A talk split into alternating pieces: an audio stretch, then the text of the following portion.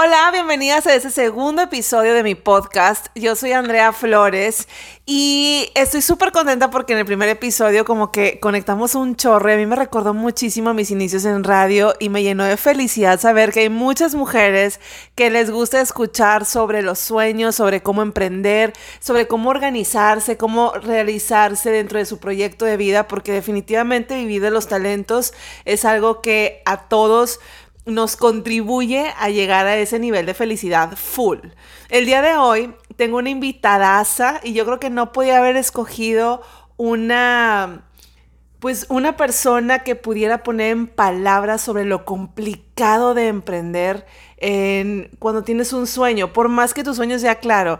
Ya hablamos la vez pasada en el primer episodio sobre cómo encontrar cuál puede ser tu proyecto de vida, pero cuando tienes el proyecto de vida definido, entonces la meta es más específica y cualquiera pensaría que eso facilita todo, pero cuando tu meta es muy específica y muy clara, puede ser más complicado emprender. Ella es originaria de Monterrey, Nuevo León, muy soñadora, muy trabajadora y que ha sabido buscar el sí en un mundo lleno de nos para quien quiere emprender dentro de la creatividad. Ella es Lorena Vázquez, ella es la persona detrás del sueño de Loli in the Sky, a quien me tocó ver crecer en su sueño Recuerdo muchísimo la primera vez que vi unos zapatos Loli y no daba crédito de lo bonito, pero no me imaginaba todo lo que había detrás para poder llegar a esa primera pop-up store. Lorena, muchas gracias por aceptar mi llamada a estas horas y por querer compartir con nosotros y platicar sobre cómo ha sido el desarrollo de tu sueño Loli in the Sky. Ay, no, Andrea, muchas gracias a ti por, por tenerme. Yo nunca se me olvida que en mi primera pop-up store tú me dijiste yo soy coach de sueños y yo te voy a ayudar en este, en este sueño. Y yo te dije, pero yo no tengo cómo pagarte. Me dijiste, no te preocupes, yo te voy a ayudar y este sueño se va a hacer realidad. Entonces, para mí es un honor y un orgullo estar ahora contigo en tu, como tu primera invitada en este podcast. Estoy súper contenta, Lorena. La gente a lo mejor no se imagina cómo fui a dar yo a tu primera pop-up store, que ahorita les vamos a explicar que es una pop-up store. ¿Cómo fui a dar esa pop-up store y como por qué yo me comprometí a apoyarte en tu sueño? Nosotras somos primas hermanas y por ese motivo a mí me ha tocado ver muy de cerca todo lo que has batallado para lograr hacer Loli in the Sky lo que hoy es. La gente ve tapizar las redes sociales y yo he visto honestamente que las influencers mueren por subir fotos con sus lolis y los hashtags de Loli Girl, pero esto no es tan rosa y romántico como se ve a simple vista. Hay un trasfondo de muchísima lucha y esfuerzo y tú eres un ejemplo claro de que puedes tener mucha claridad en tu sueño, puedes estudiar en los mejores lugares y eso no quiere decir que no vas a batallar para emprender en tu sueño. Lorena, tú estudiaste fuera de México, ¿verdad? Sí, yo estudié mi carrera en Milán y después hice una especialidad en Chicago y después hice mi maestría en Barcelona, en calzado y accesorios. Tu carrera fue en diseño de modas, ¿verdad? Sí. Yo creo que cualquiera hubiera pensado que al regresar de Milán, después de haber estudiado diseño de modas, ya la tenías ganada, pero resulta que pones un pie en México y te encuentras con que es un problemón llevar a cabo ese sueño. ¿En qué momento tú tuviste claro que tu sueño era hacer zapatos y no bolsas o ropa? Porque hay como varias áreas dentro del diseño de modas. Yo desde chiquita siempre me, han encantado los zapatos. Me acuerdo que me compraban zapatos nuevos y era tanta la emoción que si no había dónde salir me los ponía para dormir. Pero me hacía tan feliz que yo, o sea, era una cosa loca. Entonces desde ahí supe, es que esto, pero yo no sabía ni siquiera que se podía estudiar eso. ¿Y cómo te diste cuenta que sí se podía? Investigando. O sea, yo dije, pero realmente, realmente, mi papá me acuerdo que me dijo, ¿qué es lo que realmente, realmente te hace feliz? Porque ahí es donde está tu pasión y si no es algo que te apasione, no te va a ir bien. Y dije, pues realmente, realmente yo lo que quiero hacer es zapatos. Y entonces fue que decidiste irte a Italia. No, fue que realmente, o sea, empecé mi camino en Italia, pero después me di cuenta con eso, o sea, quiero especializarme aún más, quiero saber todo de los zapatos, todo de los pies, se oye muy friki, pero sí, así fue. Oye, Lori, regresas a México y ya después de haber estudiado y haber hecho alguna especialidad, regresas a México y te das cuenta que a lo mejor no es tan fácil hacer zapatos como tú lo habías pensado. ¿Cuál fue el primer obstáculo? El primer obstáculo, o sea, nadie en mi familia, nadie es zapatero, nadie sabía nada de zapatos, o sea, no tenía ningún tipo de vínculo con nada del mundo zapatero. Sea, el primer obstáculo fue, bueno, listo, ya tengo en mi cabeza qué va a ser, cómo va a ser, ya me lo imaginé, ok, ahora hay que buscar quién me los haga. lo más fácil. no, un dramón. Oye, ¿cuál fue la primer parada buscando gente? Porque yo me lo estoy imaginando, toda la travesía. ¿Cuál fue la primera parada buscando quién te hiciera los zapatos? La primera parada fue en Monterrey. Había una fábrica, la única en Monterrey que hacía zapatos. dije, bueno, pues es, es lo más sencillo, está aquí, este, me quedo en, aquí pues con mi familia y todo, pero era justo en la época que estaba la inseguridad a tope en Monterrey. Y esta fábrica estaba en la colonia Independencia, que era una colonia de las más problemáticas. a la hora que voy y dejo este, mis diseños y todo, y a la hora de recogerlos, me tocó una balacera afuera de la fábrica, me cerraron y yo pecho tierra, llorí, llorí, llorí, lloré. O sea, te cerraron la fábrica, no pudiste meterte para resguardarte. Pues quién me iba a abrir si estaba la balacera ahí afuera. No, y luego te escondiste atrás de un carro, ¿qué hiciste? No, ahí tirada en la puerta, pero se fueron una cuadra hacia arriba y ya o sea, gracias a Dios, pues ahí quedó. Pero dije, oye, no, no voy a arriesgar la, la, vida por unos zapatos. Aquí me están diciendo, no es aquí. Entonces, si no es aquí, voy a buscar dónde sí. Y los lugares donde se hacen zapatos en México es Guadalajara y León. Dije, voy a Guadalajara y a León y voy a buscar quién me los haga. En ese momento, tú no estabas trabajando de fijo aquí en Monterrey. No. O, sea, no tenías un ingreso. No, yo tenía muy claro que, o sea, yo iba a hacer este sueño, yo iba a hacer mi marca y pues no tenía muy claro cómo ni, pero yo sabía que eso era lo que tenía que hacer y pues empecé a hacerlo sin ningún sueldo. Lore, ¿y te acuerdas en qué año fue esto? Aprox. 2011. 2011, hace nueve años. Lore, entonces decides irte a León, Guanajuato, pero ¿de dónde sacaste la lana para irte para allá? Pues mira, mi papá siempre me ha apoyado, o sea, desde el principio siempre me ha apoyado mi familia, pero pues yo tampoco quería abusar y, dije, a ver, necesito encontrar una manera de, de ganar dinero en el Inter porque no puedo estar así. Y estando mis papás en ese entonces, eh, bueno, y todavía van entre Austin y Monterrey, pero estaban en Austin, y yo vi que llegó un pintor y, pues cotizó, vio y cotizó, oye, en dólares, 500 dólares. Y dije, ¿qué? No, hombre, dame 350 y yo te lo hago. Dije, bruto. Regia a morir. O sea, viene emprendedora. Oye, me dolían músculos que no sabía que existían. No manches. Oye, entonces te puse a pintar. ¿Cuántas casas pintaste para juntar lo suficiente para irte a León? Entonces empecé con la casa de mis papás y era un vecindario nuevo, entonces empezó a correr la voz y pues ya mi hermano, el vecino y o sea, como todas las casas de la cuadra me decían, oye, pues esta recámara, ah, sí. Entonces yo se las pintaba, pero después vi, por ejemplo, era el cuarto de una niña. Entonces le dije, oye, puedo hacer aquí un mural de cupcakes con María Antonieta, padrísimo, pero ese es otro precio. Entonces ya ahí fui subiendo mi tarifa. ¿Y cuánto juntaste para poder ir a León? ¿Lo suficiente o te faltó? O sea, iba por partes porque hacía el primer viaje de exploración y pues era, o sea, literal, a tocar puertas, a buscar en internet, a preguntar, iba y pues me decían no, no, no, y, o sea, pues ya tenía que regresar y volví a ir otra vez a León. Y ya hasta que junté suficiente dinero y me quedé un periodo largo en León, todos me dijeron que no, después me fui a Guadalajara, me recorrí todo Guadalajara, llegó un nivel de desesperación que me iba al mercado, o sea, los mercados donde se hacen los zapatos, en León es el mercado de la luz puesto por puesto. Oiga, yo traigo estos diseños, no usted no me los puede hacer o no conoce a alguien que haga zapatos que quisiera hacerme esto. Y así, así fue. Lorena, ¿y qué cara tenían en ese tiempo tus diseños? La colección original con la que empecé no se parece nada a la, a la colección que finalmente lancé, porque yo traía muchos diseños, muchas formas, traía tacones, traía flats, traía de diferentes alturas, muchas formas. Las hormas, para la gente que no conoce cómo es la elaboración de un zapato, la horma es como la suela, ¿verdad? No, la horma es como el alma del zapato.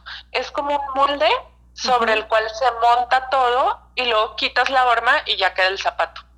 Ok, es lo que en los videos que has lanzado en el canal de Loli se ve como, como un pie de madera, digamos.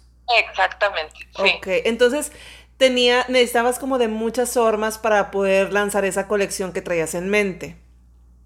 Necesitaba muchas hormas y necesitaba que alguien parara su línea de producción y la, el grado de complejidad que yo traía, o sea, rápidamente me di cuenta que por ahí no era.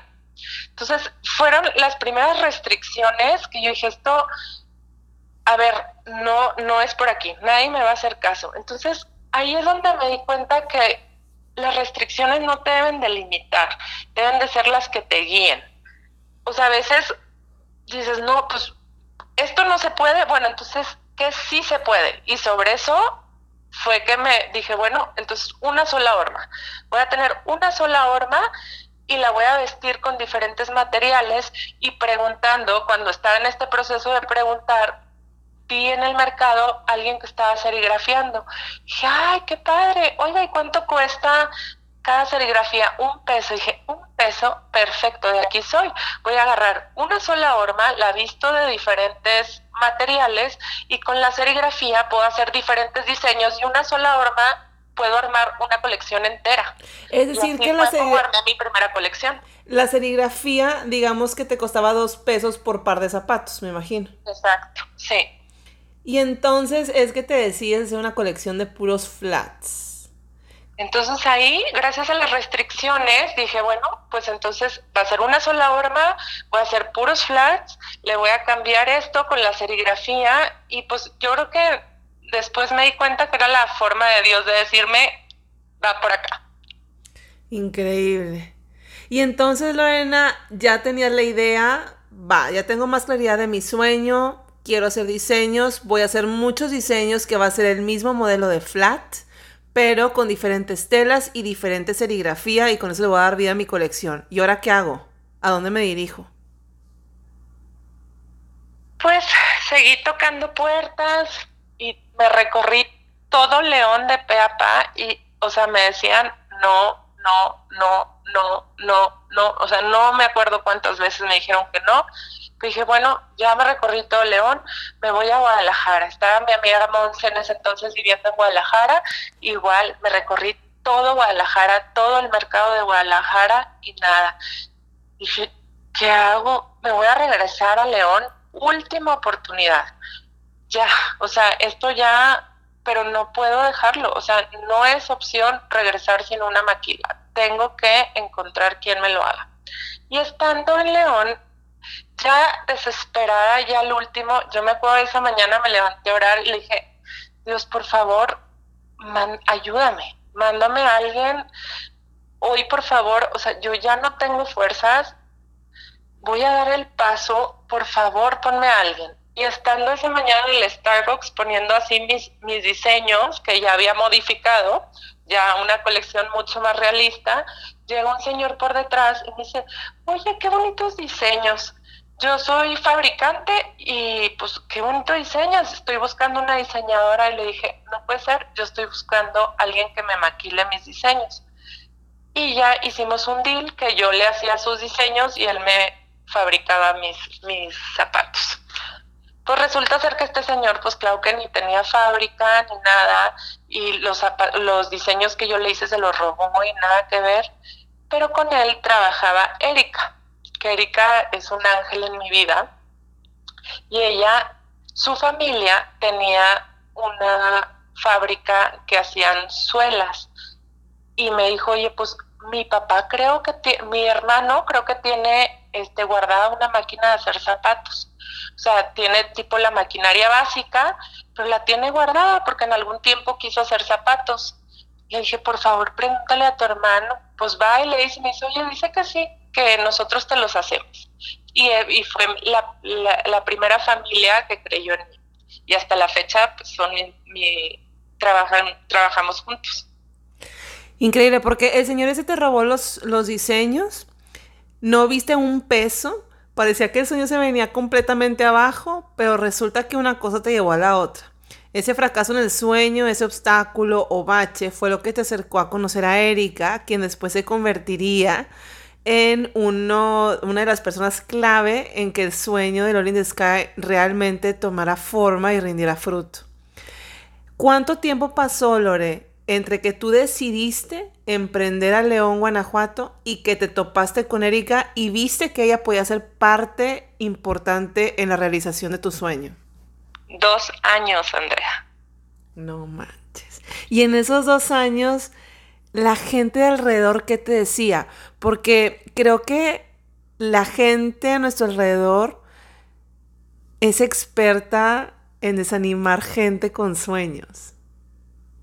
Sabes que, o sea, yo gracias a Dios estoy rodeada de mucha gente que todo lo contrario, que me decían, me veían con tal determinación y era una cosa que me levantaba en la madrugada a ver por dónde sí y cómo le voy a hacer. Y yo en el Inter, no es que esos dos años estuvieran perdidos, yo en el Inter estaba haciendo mi plan de negocio, estaba imaginándome cómo iba a ser la marca, estaba haciendo el logo, estaba haciendo cómo se iban a diferenciar de los demás, estaba creando en mi cabeza el mundo de Loli. O sea, yo a la par seguía y seguía y seguía trabajando me levantaba a las 6 de la mañana, me quedaba dormida con mi laptop y le seguía. Entonces, al ver esta, pues esta pasión que yo tenía, me decían, no, Lorena, fiel, es por ahí. Si tienes esta pasión tan fuerte, es que es por ahí. ¿Y lloraste muchas veces en el lapso de ese tiempo? Ah, claro. Televisa presenta. en modo drama, claro. Claro, lágrima y le era doble, o sea. Lore, y en ese tiempo que tú soñabas, me imagino que todo lo anotabas, ¿no? Las ideas. Todo, o sea, yo siempre he tenido sketchbooks y siempre he tenido vision boards donde yo plasmaba todo lo que todavía no se veía, pero yo, yo lo iba construyendo en mi cabeza. Me imagino que en esa época tus amigas cercanas, que no eran exactamente las que habían estudiado contigo, sino tus amigas de siempre, ¿en qué etapa de vida estaban ellas? Tú estabas apenas empezando a darle forma a un sueño. Tendrías alrededor de 30 años, porque estamos hablando de, de hace unos 6 o 7. ¿En qué etapa de vida estaban tus amigas? Sabes que mi grupo de amigas no es como las, las personas promedio, o sea, todas tienen como cada una en su área, porque una es economista, la otra es ingeniera, la otra este, pues en Microsoft, o sea, cada una una doctora. Entonces nadie, como que de mis amigas más cercanas del alma, nadie siguió como un camino tan tradicional. Y cuando no sigues un camino tradicional, pues es un poco más largo. Claro. Y entonces, Lore, encontraste a la persona que podía hacerte tus diseños y qué siguió después, buscar las telas. No, yo ya tenía, o sea, ya tenía, este, ya había hecho mi nueva colección, o sea, mucho más posible, y pues empezamos a hacer las, las primeras muestras. ¿Te acuerdas cuándo fue no sé si recuerdas la fecha o cuando menos me puedas contar qué sentiste cuando tuviste el primer par de lolis en tus manos. Ay, no, increíble. Yo me acuerdo que le decía a Erika, ¿te imaginas estar en la calle y ver pasar a alguien que no conoces, alguien que no conoces con tus zapatos? ¿Te imaginas? Y las dos decíamos, wow, imagínate. O sea, era una cosa loquísima. Lorena, ¿y la vida de esta familia cambió al momento que empezaron a trabajar contigo para el sueño de Loli? Fíjate que sí, o sea, ellos tenían este negocio y después abrieron su maquila y ahorita tienen una maquila de zapatos completa, que fue un negocio adicional que pues no tenían. Y entonces, bueno, tú ya empezaste a armar tu colección, tenías tus zapatos en diferentes tallas, diferentes diseños. ¿Tenías dinero para empezar a vender online o cómo fue que decidiste empezarlo online? Mi papá me ayudó con la primera producción. Entonces dije, pues bueno, vamos a hacer, o sea, corridas de, de, esta primera colección. Y ahora tenía el problema de que listo, ya tengo los zapatos, ahora ¿dónde los voy a vender? Problemón. Y fue, que dije, bueno, listo, otra vez. Empecé y dije, bueno, a ver, ¿qué hay? ¿Con qué cuento?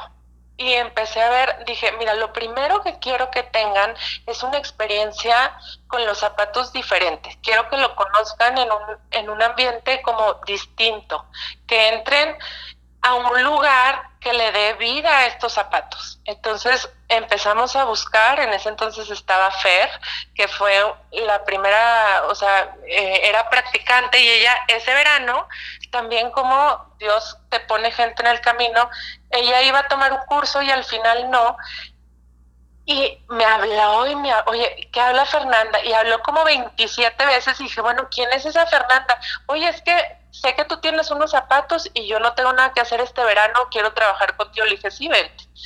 Pues ya se vino, pues obviamente no le pagaba nada, pero ella quería trabajar y aprender y pues yo feliz. Dijimos, bueno, listo, ya tengo los zapatos, ahora pues no tengo dinero para una renta, no tengo dinero, vamos a buscar lugares desocupados en la ciudad que no los estén rentando, que me los quieran rentar solamente temporal, porque pues no tengo para más y encontramos una galería que estaba vacía, una galería de arte que estaba vacía y fue el primer lugar donde abrí mi primera pop-up store. Se llamaba Cream, si mal no recuerdo. Sí.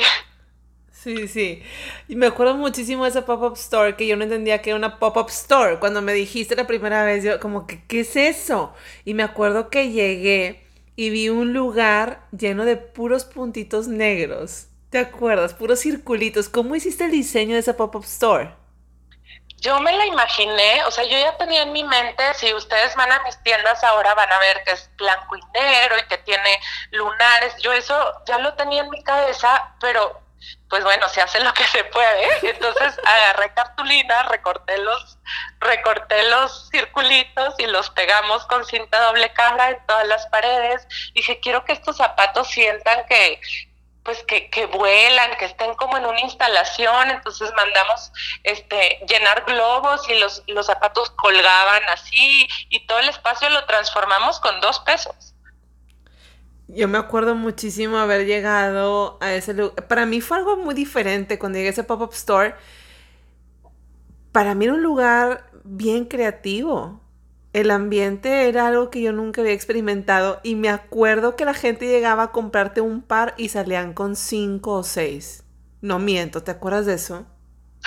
Sí, te acuerdo. Y aparte estaba en dos niveles. Entonces, Sí, tenía como un tapanco, ¿verdad? arriba y la instalación la teníamos abajo. Y era un sub y baja. ¿Qué talla quieres? Sí, claro que sí. Subíamos y bajábamos y subíamos y bajábamos. Pero yo creo que, o sea, este proyecto desde el principio tiene tanta historia y tanto corazón que la gente lo sentía. Sí, era increíble. Yo fui esa mañana como una prima más a ver los diseños y comprar un par de zapatos de mi prima. cuando llegué... ayudándome. cuando llegué fue que me di cuenta de todo lo que estabas haciendo. Y ese día me acuerdo que decidí quedarme a ayudarte y era lo que hacía, te ayudaba a bajar las tallas de las personas y observaba cómo la gente se quería llevar más de tres pares. Todo el mundo salía con más de tres pares, no había quien se llevara uno. Era algo increíble. Y el siguiente día llegaste y me acuerdo que los globos estaban desinflados. Desinflados. Increíble. Y al final todo se derrumbó. Y luego me acuerdo que tú esperabas vender unos cuantos pares como para recuperar un poquito la inversión y ver qué ibas a hacer. Y la sorpresa fue que empezaron a escasear modelos y empezaron a escasear, a escasear tallas, ¿te acuerdas?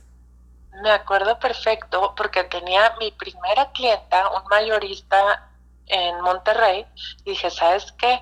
No le voy a vender los zapatos al mayoreo porque no me doy abasto, entonces nos los quedamos para venderlos en esas semanas del pop-up store.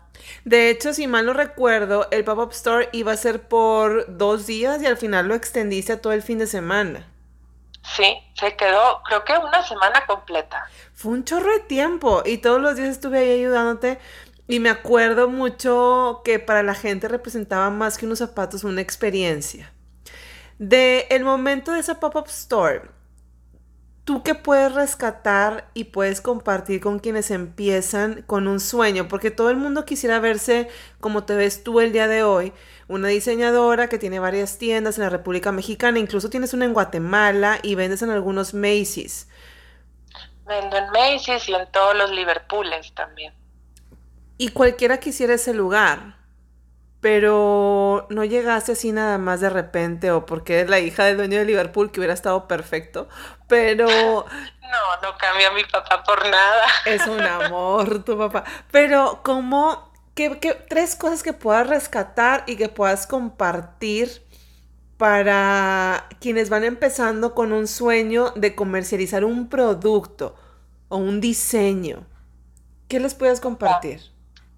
Son varios puntos. O sea, uno, todos los nos tienen que ser nuevas oportunidades. Si no es por ahí, entonces por dónde sí se puede.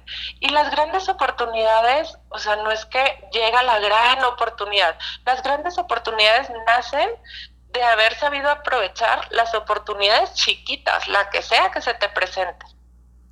Wow. Y es que la pop-up store pareciera como que fue el principio del sueño, pero no tiene muchísima historia antes de la pop-up store. Los nos son nuevas oportunidades. Dicen que los emprendedores son hacedores y no solo soñadores. En tu caso, ¿sabes cuál fue la decisión o sabes en qué momento tomaste esa decisión de voy a emprender y lo voy a lograr? ¿Recuerdas en, en qué punto de tu carrera estabas? Sí, me acuerdo perfecto desde el principio que mi papá me dijo, bueno, va, eh, sigue tu pasión, yo te apoyo, que yo dije, mi papá creyó en mí, mi familia me ha apoyado y cree en mí, yo no hay manera que esto no salga, sale porque sale. Yo no sé cómo le voy a hacer, pero a mí me tiene que ir bien. O sea, no había opción. Lore, ¿cuándo se acaba el drama? ¿Cuándo se acaba el drama? Ajá, nunca. No se acaba. El camino es empedrado. O sea, aquí no hay pavimento. El camino es empedrado. Pero leí una frase hace poco que me encantó que dice que en caminos pavimentados no crecen flores. Entonces, cuando el camino se pone rudo y más rudo, Después volteas atrás y te das cuenta que es porque vas subiendo de nivel y no es que se ponga más fácil, lo que pasa es que te haces más buena en resolver problemas, porque al final es problemas, problemas, problemas, pero vas aprendiendo a ir resolviendo y el que sigue y el que sigue y el que sigue y cada vez lo vas haciendo más fácil. Lore, después de esa pop-up store, empezaste ya a ser mencionada entre la gente cuando hablaban de los zapatos que muy bonitos y muy cómodos y entonces empezaste a sumar a tu equipo gente que tenía habilidades en áreas en las que tú eras débil. Eso siempre lo he tenido muy claro desde el principio. Una de las claves y que para mí ha sido clave es saber en qué soy buena y saber en qué no soy buena. Y en lo que no soy buena, gracias a Dios, Dios me ha puesto gente alrededor es buena para lo que yo no soy buena y te complementan. Por ejemplo, Eduardo, mi hermano, o sea, ha sido clave en todo esto porque, a ver, yo tenía toda esta idea, todo, pero la parte financiera, la parte de levantar el, el primer, o sea, el primer dinero para poder abrir mi, mi, tienda en línea y tener el inventario, pues yo sin Eduardo, esta parte fue clave. Ahora con mi equipo me rodeo de gente que tiene talentosísima, que me complementan en, en, todos los sentidos. O sea, mi equipo siempre ha sido clave. Si tú crees que tú puedes todo y tú pues estás frita, porque no, o sea, eres buena para lo que eres buena y enfócate en eso y rodéate de gente que te complemente y que sus talentos se sumen. Eso es súper importante. Conocer no nada más tus fortalezas, sino sobre todo tus debilidades para poder encontrar quien te fortalezca en ellas. Del tiempo que abriste la pop-up store a que abriste tu primer tienda, ¿cuánto tiempo pasó? De la pop-up store, este, me prestaba un pedacito de su oficina mi papá, pero teníamos varios practicantes y ya no cabíamos. Entonces pensé, dije, bueno, vamos a buscar un lugar donde pueda tener oficina, pero para que no nos cueste, hay que buscar un lugar que tenga uso de suelo comercial, no importa dónde esté, pero enfrente pongo un showroom y así vendo zapatos y ya no me sale gratis la renta y porque no tenía dinero para pagar la oficina y así fue como empezó la primer el primer showroom. Y mi amiga Monse le hablé le dije Monse este es el dinero que tengo tenía nada y ella se vino de Morelia, o sea, Lola la trailera cargando con todos los muebles porque eran mucho más baratos allá y me armó todo. Era una mini tienda Loli, mi sueño lo hizo realidad con dos pesos. Es decir, que tu, tu sueño ha tenido como diferentes etapas. Cualquiera creería que la primera tienda, que fue la de Galerías Monterrey, esa fue la primera tienda que abriste en forma, ¿verdad? La de Galerías. No, Nuevo Sur. Ah, fue Nuevo Sur, sí es cierto.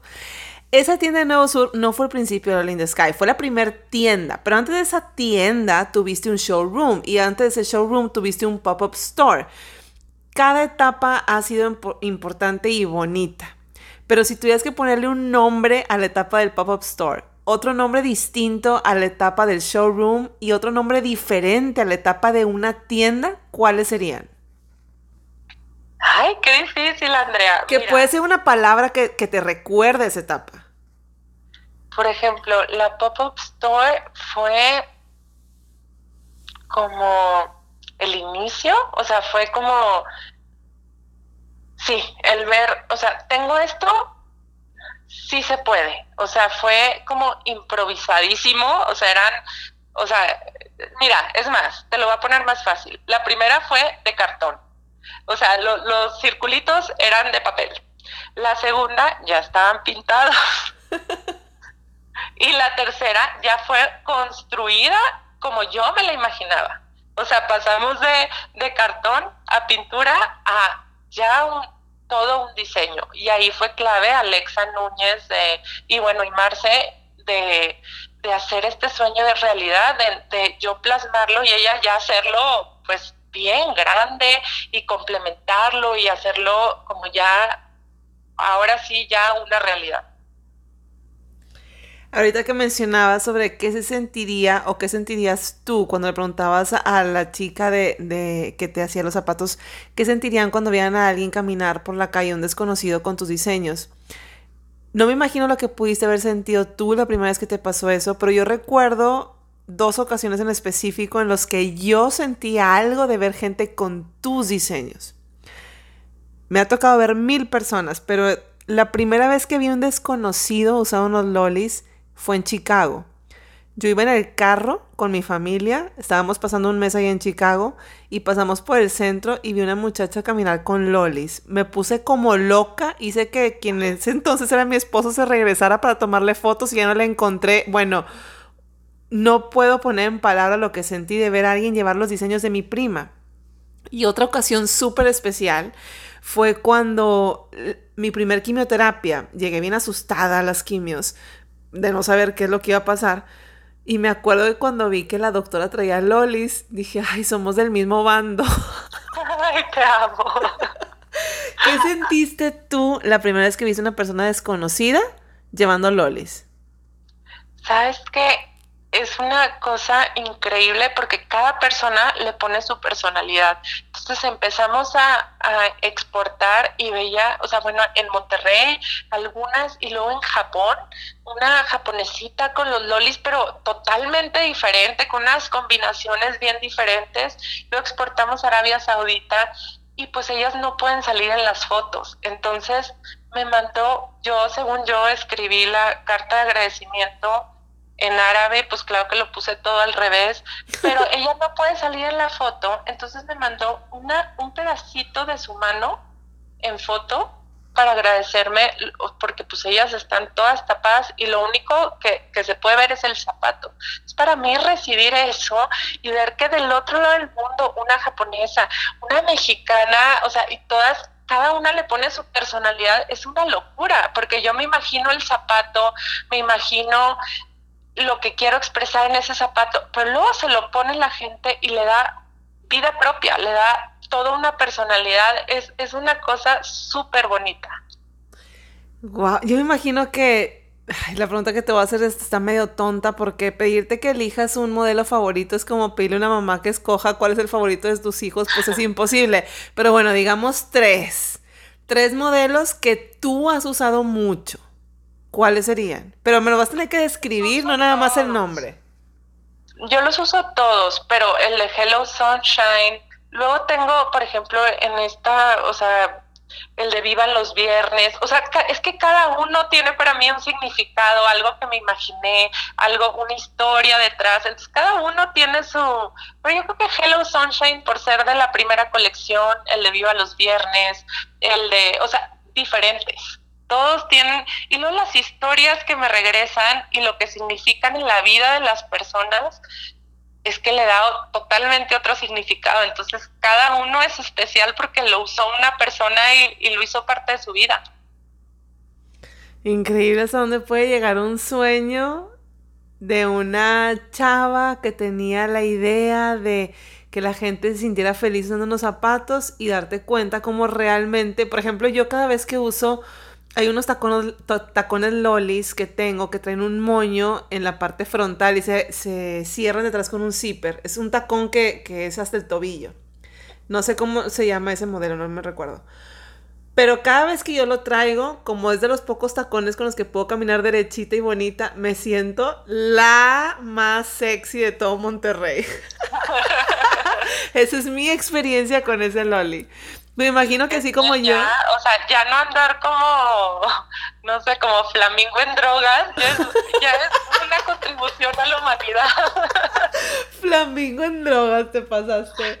Lore, qué padrísimo fue platicar contigo de esto, porque creo que la gente pensó que Loli empezó el día que se abrió la primera tienda Loli, y no, realmente, aunque quizá fue el principio para mucha gente porque fue cuando conocieron tu marca hay toda una historia detrás. Ni siquiera la pop-up store es el principio. Empieza mucho antes cuando empiezas a dibujar, cuando te topas con tantos no, la balacera, te roban los diseños y cómo Dios te fue orillando a que tomaras un camino que realmente te iba a llevar a cumplir el sueño. Increíble. ¿Sabes O sea, en todo este proceso me he dado cuenta que yo he dado los pasos, pero Dios ha sido el que me ha puesto el piso.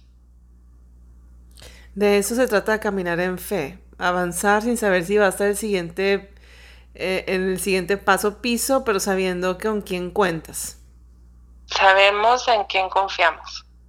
Wow, Lore, muchísimas gracias por platicar con las emprendedoras que escuchan este podcast sobre la realidad de una emprendedora, la realidad de una soñadora y que aún y que tú seas, mm, tú me dijiste que una de tus características principales sea la necedad y que había sido como ese elemento clave para que tu sueño tomara forma, pero aún siendo necia, aún siendo creativa, aún teniendo claridad del proyecto de vida, uno se enfrenta a drama todos los días y parece que eso no termina, según lo que me dices.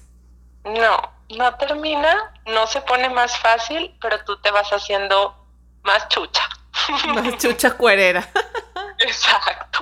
Lore, muchísimas gracias por, por, compartir con nosotros esto. Voy a subir este podcast también a YouTube y voy a aprovechar para poner en la caja de descripción el link al día que hiciste la inauguración de la tienda Nuevo Sur, que lo tengo en video y que me va a encantar que quienes puedan ver esta historia puedan también ver cómo fue esa primer tienda Loli en su inauguración. Voy a pasar fotos de la pop-up store para que las vean, están padrísimas. Se las para voy que vean como todas las etapas del showroom tengo poquitas, te voy a pasar así un poco y ahora pues bueno, lo, lo, nuevo que viene este fin de semana, pero ya tú les darás la premier. No, no, no, la vas a dar tú de una vez. Este fin de semana vamos a recordar un poco de lo que fue aquella pop-up store hace, ¿cuántos años me dijiste? Esta fue hace siete años. Y este fin de semana va a haber una versión moderna de esa pop-up store. Claro que sí. ¿Cómo va a ser, Lore? Perfecto, André. Muchísimas gracias. No, ¿cuál perfecto? No, no, no. siempre. Adelántanos cómo va a ser la pop-up store. Vamos a poder ir. No, no, no, no, no, nada. Todo es sorpresa. Ok, entonces para poder eh, saber exactamente cómo va a ser, tienen que estar al pendiente de tu cuenta de Instagram. Ahí nos podemos enterar en la cuenta de Loli in the Sky de cómo va a ser y dinámica y cómo se va a recordar esa pop-up store siete años después. ¿Sí? Sí.